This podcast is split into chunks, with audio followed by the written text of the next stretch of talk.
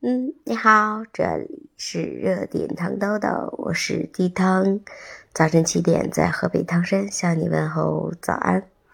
昨天还跟你聊起来，嗯，就是好多人说黄桃罐头什么时候能够列入医保的大军。今天就看到一个热搜消息，说现在大家不光囤药了，还开始囤黄桃罐头了。这又是什么样的一个操作？好像在我们很小很小的时候，每次感冒发烧啊、头疼脑热呀，然后父母都会送，就是给我们打开一桶黄桃罐头，包括去其他家里边看病人的时候，也总不忘拿上一瓶黄桃罐头，或者是拿上一瓶山楂罐头，就一直觉得黄桃罐头好像特别的神奇。你像小时候本来。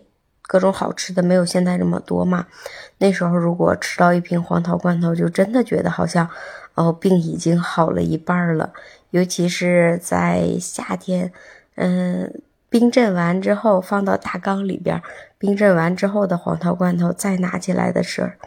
就觉得特别的甜，特别的好吃，它要比桃子本身还要好吃，并且金黄色的那么大一块，用勺子崴起来放到嘴里特别的满足。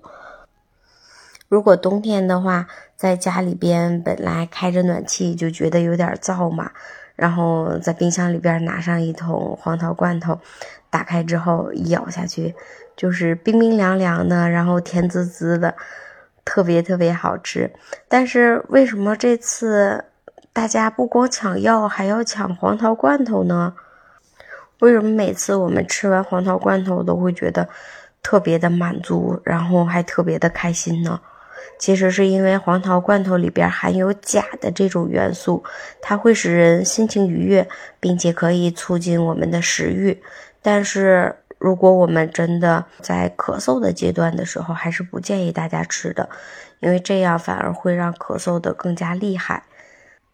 如果当我们食欲不佳的时候，还是可以开一瓶黄桃罐头，然后增加自己的食欲的。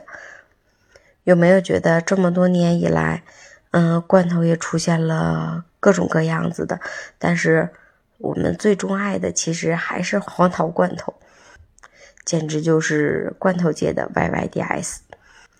不过你也不要盲目的跟风去囤一堆药啊，囤一堆黄桃罐头啊，因为药和黄桃罐头也都是有保质期的，不能为了随波逐流然后囤一堆，没必要囤那么一堆，有个一盒两盒作为防范就已经够用了。如果家里边有老人的话呢，就让老人少出门，这个时候照顾好自己。黄桃罐头，如果不咳嗽的话，没事可以开一桶。哦，说的我有点想吃了，我要不要下楼去买一瓶黄桃罐头？好啦，我要下楼去买瓶罐头。我们明天早晨七点再见，拜拜。这里是热点汤道道，明天见喽。